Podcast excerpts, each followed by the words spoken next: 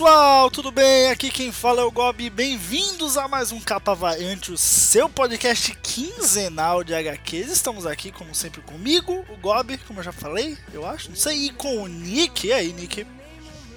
Fala galera, e meus mutantes estão vivos, estão vivíssimos na verdade, ressuscitaram. Diz o que é preciso para ressu... ressu... Rei... Não, ressu... não, não, não, não tenta encaixar não. Não tenta encaixar. Pois é, pessoal. Hoje nós vamos falar de X-Men Resurrection. O, o que, que é o X-Men Resurrection? É um, pode ser chamado de uma iniciativa? É uma, uma série? O que, que, que é o Resurrection? Não, não, é, não, escreve nem Resurrection, né? Resurrection. É, tem um X no meio, é, é o, o, X, o X ele é destacado, né? Aí para mostrar o poder dos mutantes. Olha, eu acho que o Resurrection, ele é uma iniciativa, ele na verdade é a Marvel caindo na real, né? Porque os até o ano passado, mais ou menos, tinha os toda aquela estavam coisa mortos. Isso, exato, aquela coisa que pairava os X-Men, de que, ai, será que tá havendo um boicote aos X-Men? Será que estão tentando colocar os inumanos, né, como os novos X-Men e tudo mais? Existia aquela uma, uma nuvem negra sobre os X-Men. Literalmente, né? Literalmente existia uma nuvem sobre os X-Men. E eu acho que a Marvel se tocou, ela caiu na real de que não, os inumanos não seriam, é, é, não teriam a força que os X-Men têm. E dec decidiram que, que iam voltar a fazer bons quadrinhos dos X-Men, cara. Porque, sinceramente, na All New, All Different Marvel, eu não consegui gostar do que eu vi nos X-Men, cara. Embora tivesse ali uma boa equipe no Uncanny, as histórias não estavam indo. Pô, o pior, cara, é que teve o, Inumanos as X-Men até que foi legalzinho. Não, não foi. Não, não, então. Analisando depois, entendeu? Foi o Death of X e o Inumanos vs X-Men foi bom, foi massa. O problema é que os títulos mutantes antes disso não empolgavam, cara. Eles, eles fizeram ali a saga do, do Apocalipse Wars, na época do, do Porra, filme, né? Do, do Apocalipse. E foi um lixo, velho. Não, não, não dava mesmo. Eu não consegui ler os novíssimos X-Men da, da All New All Different. Eu, eu pulei de arco para arco ver se melhorava e eu não consegui ler, cara. E aqui a gente tem algo completamente diferente, os mutantes renovados e para melhor dessa vez. Pô, com certeza, cara. A revista do, do dos X-Men muito mais bem, eu diria até que bem planejadas. Não, não, é nem questão até de. Lógico que envolve roteiro, envolve desenho, lógico que a gente sempre quer ver melhor. Mas você vê agora um, um planejamento por trás dos X-Men. Que antes não, antes tinha uma revista que era os maravilhosos X-Men, os fantásticos X-Men, uns não sei o que, os X-Men. E porra, cada um é uma equipe, cada um fazia o que, que, ia. Chegava a Mega Saga, arranjava um jeito de unir, é uma bagunça, entendeu? Lógico, não vou colocar a culpa em roteirista X ou Y, até porque os caras passam pelo querendo ou não, pela, pelo editor-chefe, né? Então, assim, nem sempre é a culpa de quem estava escrevendo, mas de planejamento. Acho que só parar, pegar X-Men e planejar, fazer assim, ó, seis, seis meses aqui pelo menos nós vamos manter essa linha, essa linha que tá agora, por exemplo, Generation X, X-Men Gold, X-Men Blue, só de ter uh, esse, como é que pode dizer, esse line-up solidificado, consolidado e bem, bem trabalhado, porque as equipes estão muito bem divididas, na minha opinião. Distribuídas, né? Estão bem isso, distribuídas. Só, só isso, para mim, já é um avanço enorme. Entendeu? Os títulos em si eu acho que acaba sendo até uma consequência disso. Quando você consegue estabelecer bem uh, o line-up que você está mostrando, quais as características que você quer para cada equipe, sabe? Quando você consegue dar uma identidade para cada uma das revistas, o roteirista ele tem automaticamente um, uma liberdade muito maior para colocar o seu sua, sua impressão sobre aquilo, o jeito de escrever dele. Enfim, ele não precisa estar tá se preocupando em fazer sempre aquilo se juntar e ser o maior mega evento da história. Enfim, ele consegue desenvolver aqueles X-Men sem precisar ficar tudo amarrado sabe? Uma outra pode chegar, crossover, acho legal ter crossover, entendeu? Acho, porra, é bacana você ter um contato também com outras equipes e tal, mas não sempre ser aquela coisa tudo conectado, tudo junto, tudo, sabe, combinando no maior mega saga da história da Marvel, enfim, esse tipo de coisa que a gente já está acostumado. Eu acho que agora o negócio ficou bem mais divididinho, bem mais planejado, enfim. É, e se o, o, a Marvel tá trabalhando aí o, o Legacy agora, né? Eu acho que o Legacy veio para os mutantes antes, né? Porque a ideia de voltar ao básico e ao clássico. Pois é, é chegou um pouquinho chegou antes. antes para é, chegou antes para os mutantes esse recomeço e achei que foi muito bem feito. Eles começaram isso com, a, com o quadrinho X-Men Prime, né? Que é onde deu todo início a essa nova fase e eu achei que ele foi uma boa revista realmente para você pegar, ele foi quase. A gente vai tocar nesse assunto, mas ele foi quase o rebirth, assim, sabe? De você ler uma única edição que vai te explicar o status Sim, desses personagens certeza, a partir de agora. E certeza, ele realmente explicou muita coisa. Embora a arte me incomodou pra caralho do X-Men Prime, mas é, ainda assim é, deixou as coisas bem claras. Agora nós temos a Kit Pride como, como a grande líder dos mutantes, o que eu achei um erro terrível, velho, porque Tempestade é uma personagem muito forte, uma, uma, é uma personagem que muitos fãs gostam, muitos fãs acompanharam. E durante a fase em que ela foi líder dos X-Men, só deu merda, velho. É, ela ficou quase como uma líder incompetente, sabe?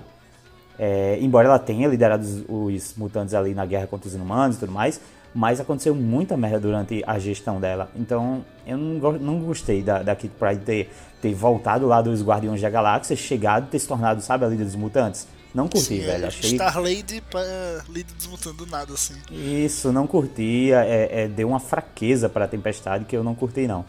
Mas enfim, né? A gente engolir algumas Nesse coisas. Quesito, aí você tá falando do X-Men Gold, né? Começando aí com X-Men Gold.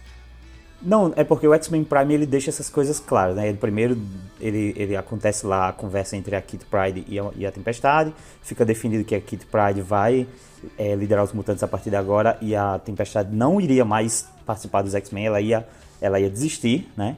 Mas a Kit convence ela pelo menos a participar da equipe, embora não como líder. É, também deixa claro, a X-Men Prime também deixa estabelecido que os mutantes não estão mais no limbo, né? Eles, eles vão para o Central Park agora. Então, de, de, escondidos, eles estão completamente expostos agora. Eu achei isso assim uma mudança de, de status quo assim Sim, até grande, pra né? própria essência dos X-Men, né? Exato. Agora eles estão lá no meio do Central Park e tal. Eles fazem as atividades lá é, deles com as pessoas olhando e tudo mais.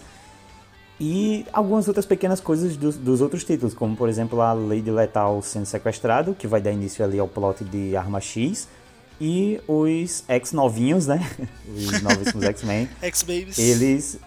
Os X-Babies, eles deixando o, a equipe, deixando, deixando a tutoria do, dos outros X-Men, eles partem porque eles vão em busca do seu próprio destino, porque eles querem voltar pro tempo deles e tal, e querem fazer isso por conta própria.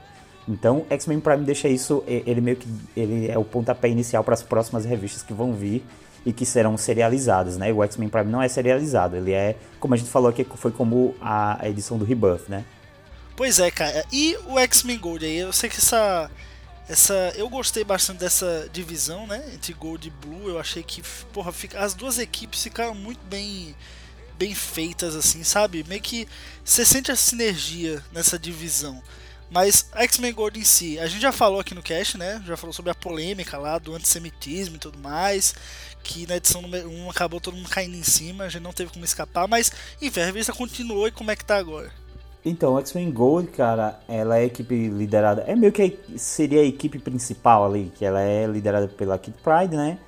E ele meio que tenta resgatar as aventuras de origem dos X-Men embora o grupo não seja aquele grupo original, o primeiro grupo original dos X-Men, ele meio que tenta ser aquele grupo que veio depois, né?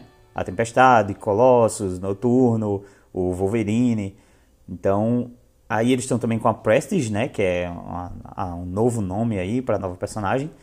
E eu, eu, não entendi se o Gambit tá na equipe, né? Porque na verdade o primeiro arco ele, eles lutam lá contra a Irmandade, eu achei o arco meio fraquinho, nem continuei. Peguei novamente do segundo arco, em que eles têm um, um, um, uma história bem melhor, gostei bastante, que é quando eles enfrentam uma nova sentinela, né? Que o Gambit faz uma besteira aí e acaba surgindo uma nova, uma nova sentinela feita de nanotecnologia, que é uma consciência coletiva que se regenera. Cara, eu achei bem irado, assim, porque lá vem a gente para novamente os X-Men lutarem contra os é, os Sentinela, mas porra, são, é um Sentinela com upgrade da porra, sabe? Então eu curti essa, essa nova é, essas histórias, né? Resgatando temas é, antigos mesmo do X-Men, a Irmandade dos Mutantes, agora os Sentinelas, vamos ver o que vem pela frente aí.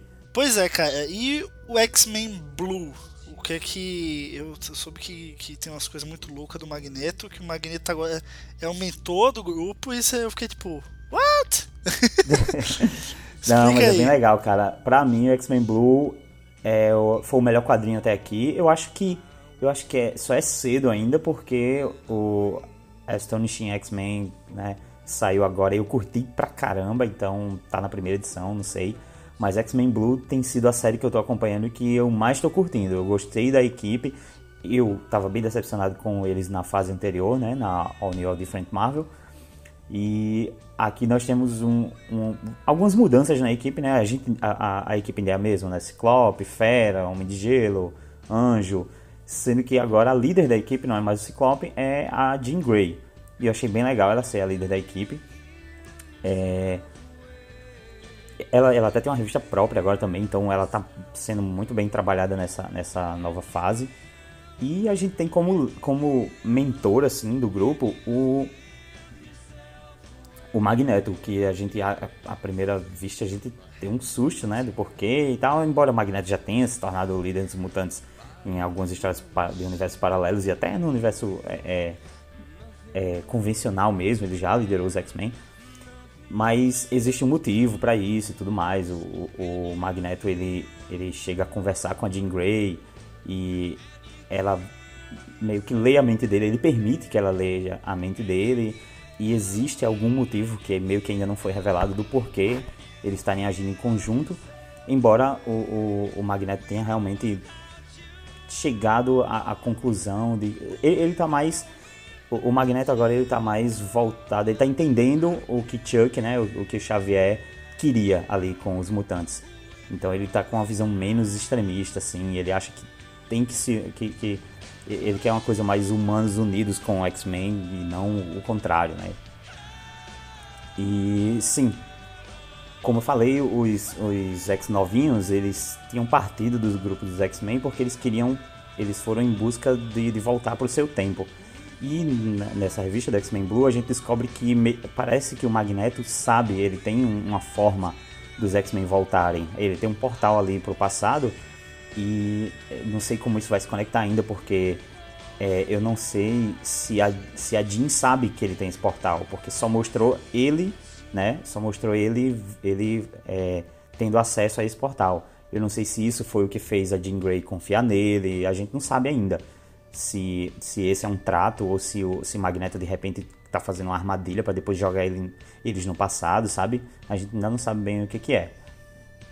é. Outro lance legal dessa nova fase é que eles encontram ali o, o, o filho do Wolverine do universo Ultimate, né? E ele, pois é, cara, vai... eu fiquei, tipo, eu vi isso, eu fiquei, ué, como assim, velho? Tipo, é, assim, lógico que eu sou um cara que sou aberto a basicamente qualquer tipo de plot, por mínimo interessante que ele seja, eu sou a favor.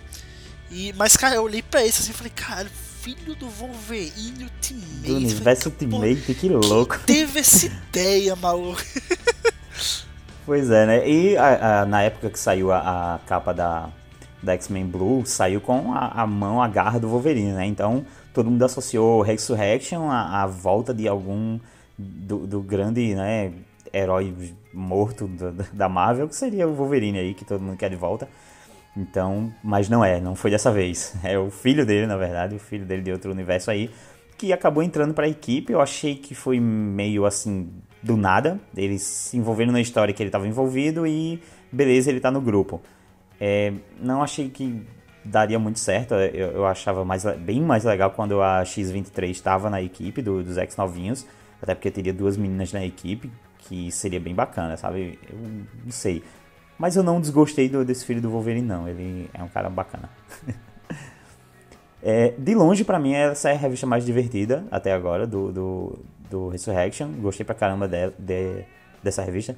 Principalmente a arte do Jorge Molina, cara. O cara tá, assim, de parabéns, pô. É muito, muito, muito bem feita, assim, a arte. Uhum.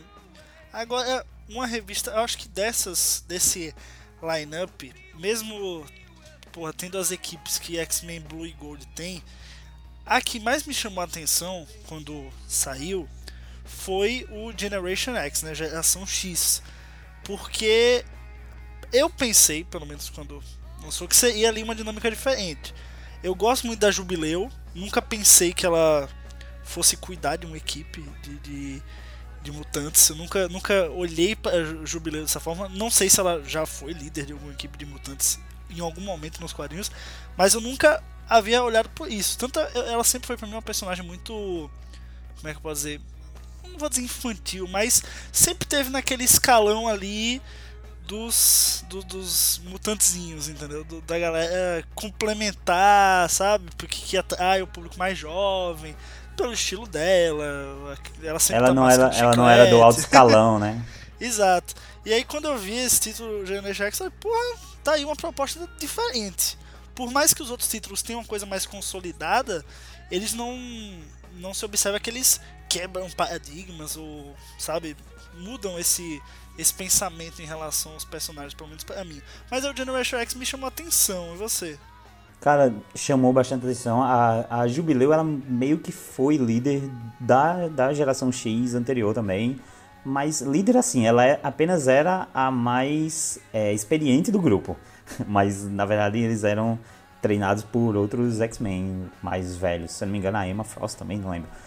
Mas enfim, nessa aqui a gente vê a Kitty, a, a Kitty Pride, ela tenta. Pegar X-Men, é, é, mutantes que ainda não são X-Men, para serem treinados para virem a se tornar X-Men. E meio que esse papel cai sobre a Jubileu, já que ela está é, há mais tempo ali dentre esses personagens que ainda não estão em alguma equipe. É tipo assim, a Jubileu não tá em nenhuma equipe, mas ao mesmo tempo ela é veterana, sabe? Aí ela, eles tentaram dar ali um papel para ela que eu achei sim, interessante e tem um lance meio de senso de responsabilidade, porque é meio que essa coisa que você falou, ela é a eterna jovenzinha, sabe? A eterna menina que rebelde, zona e tal. Sendo que ao mesmo tempo agora ela tá. Ela é mãe, né? Ela tá cuidando lá do. Eu não sei se é Shogo o nome da criança, nunca sei. Mas enfim, tem todo esse lance do, do, do, da responsabilidade. E agora ela tem que cuidar, além do menino lá, ela vai cuidar de uma equipe, né, cara? Eu achei isso bem legal. Eu acho que isso dá para trazer plots bem interessantes para personagem. E os, a, própria equipe é muito problemática, cara. São X-Men que você. São, são mutantes que você fica, cara, e aí, como é que vai ser esse grupo, sabe? Tem um cara lá, o, o Morfo, que ele só fica se transformando nas pessoas meio que involuntariamente. Então, ele tá a todo momento com alguma característica de algum dos personagens do grupo.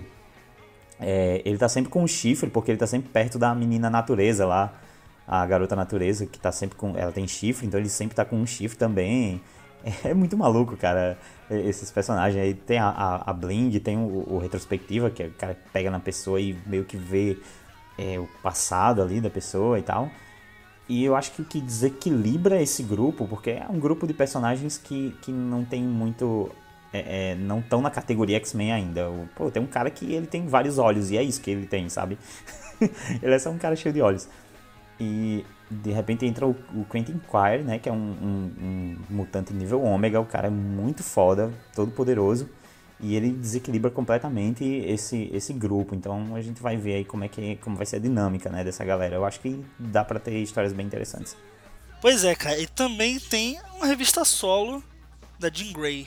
O que é que você eu, eu mesmo não, não, não, não cheguei a ler porque não dou assim, porra, eu gosto da Jean Grey, história da Fênix e tudo mais, mas não, é, é aquela coisa, você tem as revistas, você tem que selecionar para ler. Tipo, ah, vou acompanhar essa, essa, essa, essa. Então, assim, ah, solo da Jean Grey não vai estar tá na minha prioridade nem tão cedo, assim, sabe?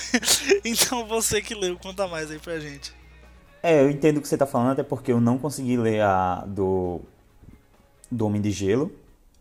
É, eu vi pois alguns... é, cara, que ah. você pensa, porra, Homem de Gelo, sério, eu vou deixar de ler um, sei lá, um Homem-Aranha pra ler um Homem de Gelo? Mesmo que seja um Homem-Aranha ruim, saca? Sei lá, velho, mas porra, sabe? Ah, eu leria se fizessem a HQ daquele. O Homem-Aranha o Homem com os seus amigos lá, Homem de Gelo e a Flama, seria legal. Mas assim, você não vê relevância na coisa, sabe? Você pensa, porra, não, nessa HQ do Homem de Gelo vai ter o mote para o outro grande evento, sei lá, sabe? Você não vê, você não cria expectativa, você não. Não, eu sabe, acho que esse né? vai ser mais. Eu acho que o Homem de Gelo não li realmente, mas eu acho que vai ser uma coisa mais pessoal do personagem mesmo, trabalhar mais o. O, o, o personagem em si, tem aquele lance da homossexualidade dele também, que é, deveria ter sido trabalhado na revista assim que foi é, é, divulgado, né? Assim que anunciaram, que teve o anúncio lá que ele era homossexual, deveria ter sido mais trabalhado isso, talvez não teve muito espaço. Então acho que vão trabalhar numa revista solo agora, não, não creio que vá se estender por muitas edições, acho que vai acabar sendo uma série limitada. É, não sei se a Jean Grey também, mas eu acredito que a Jean Grey dá mais pano para manga devido ao lance da Fênix, que é o que eles estão abordando, né? É, eu não li Homem de Gelo nem Cable, infelizmente, então não dá para falar do Resurrection em geral. Mas Jean Grey eu adianto que foi uma das HQs também que eu gostei muito. É, eu parei para ler Jean Grey porque eu tava lendo a Poderosa Thor. E é, o último arco agora da Poderosa Thor te, envolveu a Fênix. E teve um lance com, com a Jean Grey também e tal ali. Então fui ver a revista solo dela e, cara, é, é muito interessante porque ela mostra ela, é, ela é a líder do grupo dos X-Men Blue, né? E mostra ela que, que às vezes ela tá de saco cheio, às vezes ela não quer estar tá no grupo, às vezes ela, sei lá, quer simplesmente sumir e ir pra tomar, sei lá, tomar uma sopa em Tóquio, tomar um. um, um, qual é o nome da sopa do, do, do, Japão, cara? Ramen, né? Tomar um ramen lá em. Só sei que quando em... eles vão comer, eles, eles falam, Tadakimasu. Pronto. Nossa, cara. E isso é tudo que você Coisa sabe dos pes- japoneses. Exato, é, pra mim, Japão é isso. É o meu conhecimento anime, assim. Pois, pois é mais ou menos isso. É, eu conheço o ramen só pelo Naruto mesmo, então pronto. Ela tá lá tomando o ramen dela e tal. Mas ela acaba sendo. é, a Fênix volta a ameaçar ela, sabe? A Fênix tá vindo de novo, ela sente a ameaça da Fênix. É, ela tem uns delírios, umas, umas visões da Fênix. Então ela decide fazer. é, é, ela não quer ficar esperando para ser a nova portadora da Fênix, porque essa essa Jean Grey ainda não foi, né? Ainda não foi possuída pela Fênix. E ela não quer ficar apenas esperando, então ela decide fazer alguma coisa a respeito. Então ela parte para falar com todos aqueles que já tiveram algum contato com a Fênix para ganhar alguma experiência nisso saber o que vai fazer. Se ela vai se preparar para ser um, um, um receptáculo, se ela vai se preparar para lutar contra a Fênix. Então é, ela vai atrás de, de, personagens como a Hope, né? Que é, o, Quen, o, próprio Quentin Quire, né? Que eu falei que estava na, na, geração X aqui também. Ele já foi também é, hóspede da, da Fênix e tal. Ou virá a ser, né? Já que ele, ele vem a ser no futuro. E ele, ela vai atrás também dos Phoenix 5, né? Lá da, da de Vingadores vs X-Men. Então ela vai em busca do Namor, do Colossus, da Iliana. Cara, tem personagem que é, ela vai conversar só pra é, piorar a situação dela. O Quentin Quine destrói ela, como não, não adianta pedir conselho a esse cara. E a Iliana, pior ainda, cara. A Iliana é, sei lá, a rainha do abismo lá, né? Ela só fala, ela só destrói as expectativas da garota. E a arte do Victor Ibanez nessa revista também, cara, o cara manda muito assim. Você se apaixona pela, pela Jean Grey, o novo visual dela, o cabelinho dela tá muito lindo. é muito, muito legal, cara.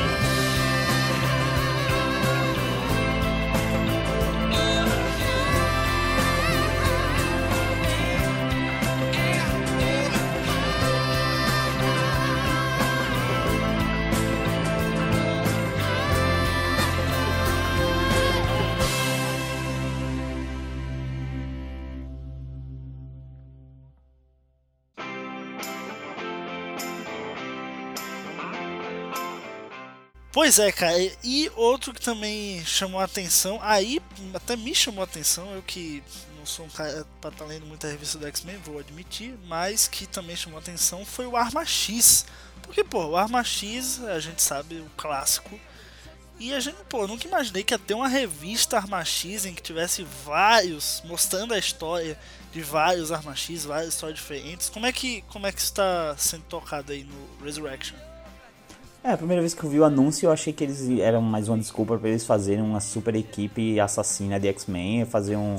Pois uma, é, mas é isso mesmo. Fazer um X-Force, sabe? Ah, vamos fazer um X-Force aqui, então vamos chamar de Arma X, porque todos eles passaram pelo programa Arma X em algum momento. É, eu, eu acredito que vai seguir mais ou menos esse caminho e tal, mas no momento o que está acontecendo é que eles estão sendo caçados, né? Existem alguns robôs bizarros caçadores de mutantes e eles não estão e, e Wolverine percebeu que eles não estão caçando é, qualquer mutante. Eles estão caçando mutantes específicos e esses mutantes são é, é, mutantes que têm alguma relação com o projeto Arma X e tal. Inclusive ele vai até o, o, o Dente de Sabre para ver se, se ele também foi caçado. E cara assim você sente o, o, impacto do que aconteceu com o Dente de Sabre, cara, porque ele tá destruído, cara. Ele levou uma porrada tão foda que quando o Wolverine encontra ele, ele ainda está se recuperando. E, tipo, faz muito tempo que ele levou essa, essas porradas, sabe? O cara ainda tá se curando. Você sente que a parada foi pesada com ele. Tanto que o, o, o Dente de Sabre ele se isola numa floresta e ele fica puto porque o Wolverine foi até lá e as coisas que atacaram ele seguiram o Wolverine. Então a gente vê que tem algo realmente bem pesado aí por trás. Então a gente vê que tem uma equipe, né, que está caçando esses personagens e eles meio que estão, eles já têm, eles conseguem pegar acho que o Apache, conseguem pegar a Domino, enfim, eles estão meio que montando uma, uma equipe caçando esses personagens. Mas eu só li as duas primeiras edições, então não sei o que, é que vai acontecer. pois é, e aí a gente entra no último título, que também, cara, tá, tá muito bom. Muito bom. Só saiu até agora a edição número 1, mas tá muito bom. Tá, o plot tá bem bacana. Que é o Astonish X-Men, ou Surpreendentes X-Men, não sei como vai ser a tradução Espantosos oficial quando chegar no Brasil. Como que é? Os espantosos X-Men? Nossa senhora, olha, eu, eu, deixava Astonishing só pra não sair espantoso. é, eu acho que saiu surpreendentes aqui na, na época do. Porque assim, Astonishing já, já. Esse já é o volume 2, né? Sim, sim. Saiu aqui na, na época do Joss Whedon e o, o Cassaday. É o Cassaday? Acho que é. Que eles dois juntos fizeram o Astonishing X-Men lá, que acho que saiu como superdotados aqui, o primeiro encadernado. Nossa senhora. É, isso é, era o nome do arco, na verdade. é. Ah, tá, tá. Menos mal. É o nome do arco. Menos mal, porra. Superdotados X-Men, eu ia falar, pô, desisto da tradução BR. Ia, ia, ser, ia ser uma merda mesmo, bicho. Mas assim, é um quadrinho muito bom, que a galera fala muito bem, então Astonishing veio com, assim, uma é, é, responsabilidade, né? E ainda bem que foi bom, cara. Eu curti.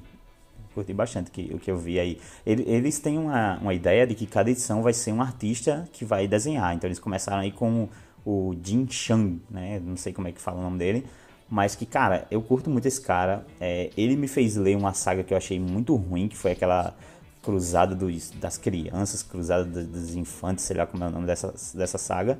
Mas que ele desenhou magistralmente, cara. É, foi o que me fez aguentar a saga até o fim, na verdade. pois é, cara, eu gostei bastante da equipe, porque ela junta aí o Logan, o Anjo, a Vampira, Bishop o Gambit Fera, que acaba só aparecendo no final, né? E porra, achei muito massa como ele entra na história. E o Phantom Max se juntando para salvar a Psylocke. A Psylocke ela tá no meio. Não sei que cidade é aquela. Eu não faço. Não lembro. Tá no meio da cidade, assim, um centro, um centro urbano. Uh, e ela começa a surtar.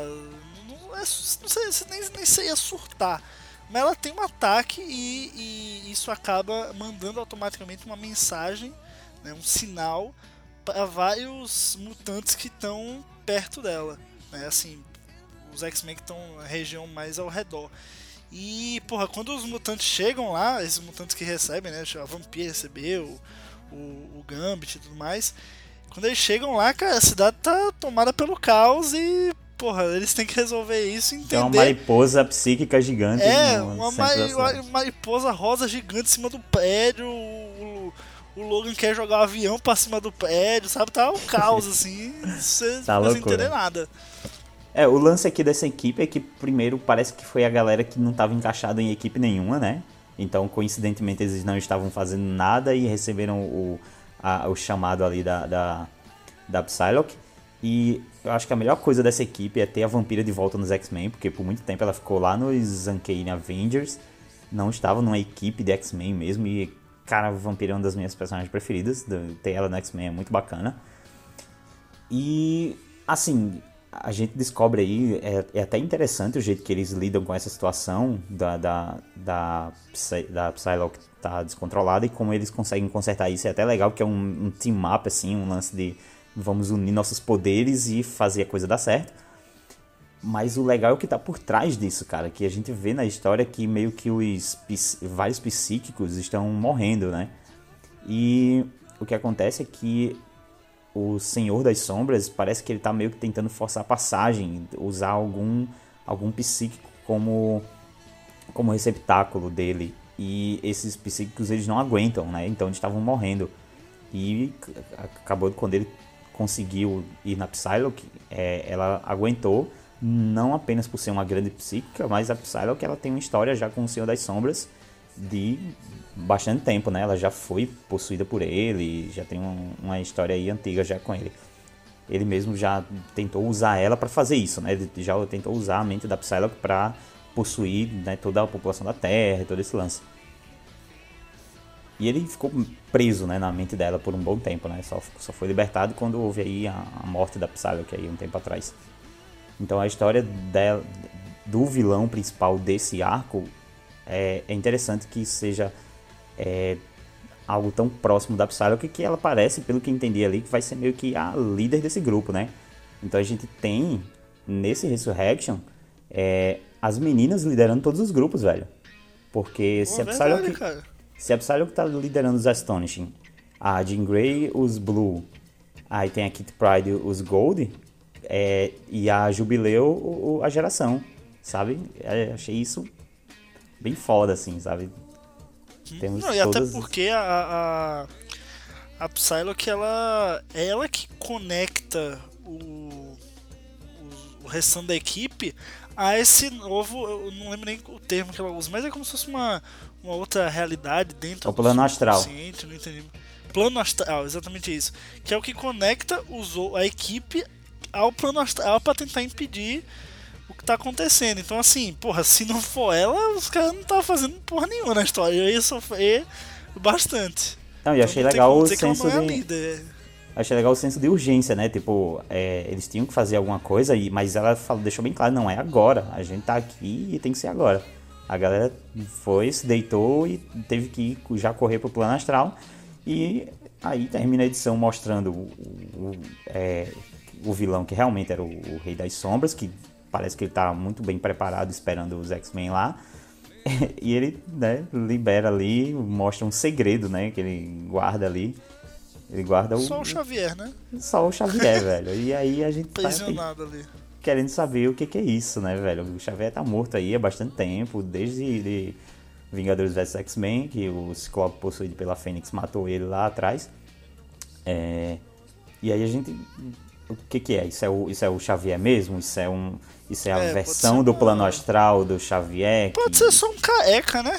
Dá pra pensar. é, o interessante é que, que a maldade. revista do. Pode ser qualquer careca, né? E o interessante é que a, a própria revista do, dos X-Men Blue, na primeira edição, é, a última página meio que deu uma visão do futuro do que aguardava a equipe. Então mostrou ali algumas coisas que realmente vieram a acontecer, como por exemplo o encontro com o filho do Wolverine. E no último quadro mostrava realmente um, um, um Xavier com uma aura meio maligna, assim, e ele falando a mim, meus X-Men, e com a aura maligna em cima dele. Então provavelmente ou esse não é o Xavier, ou é um Xavier corrompido, sabe? Ele pode estar sendo controlado também. Pode ser até ele, mas sendo controlado. Pô, seria legal o Xavier voltar desse jeito aí, sei lá.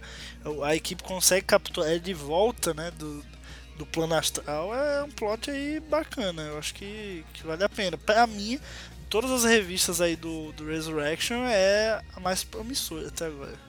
Também acho, cara. Acho que pelo menos esse primeiro arco vai ser muito interessante e espero que a partir daí venham muito boas histórias. Assim. A equipe é muito boa.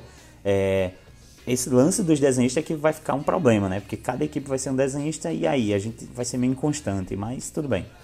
Começou bem, né? Começou tem... com o Jin Chang. começou bem, começou bem. Manter o nível aí. Eu não sou o maior fã não da, da arte do, do cara, como é que eu esqueci o nome agora? É Jin Chang, também não sei se é assim que pronuncia.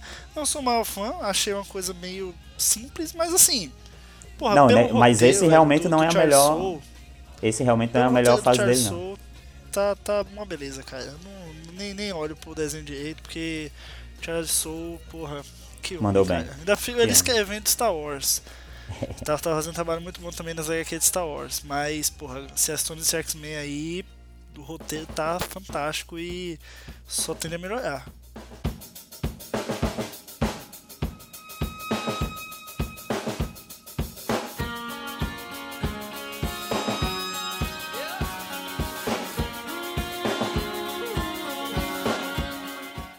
É isso, pessoal. Esse foi mais um capa variante. Até agora é o maior capa variante já lançado. Olha que, que beleza.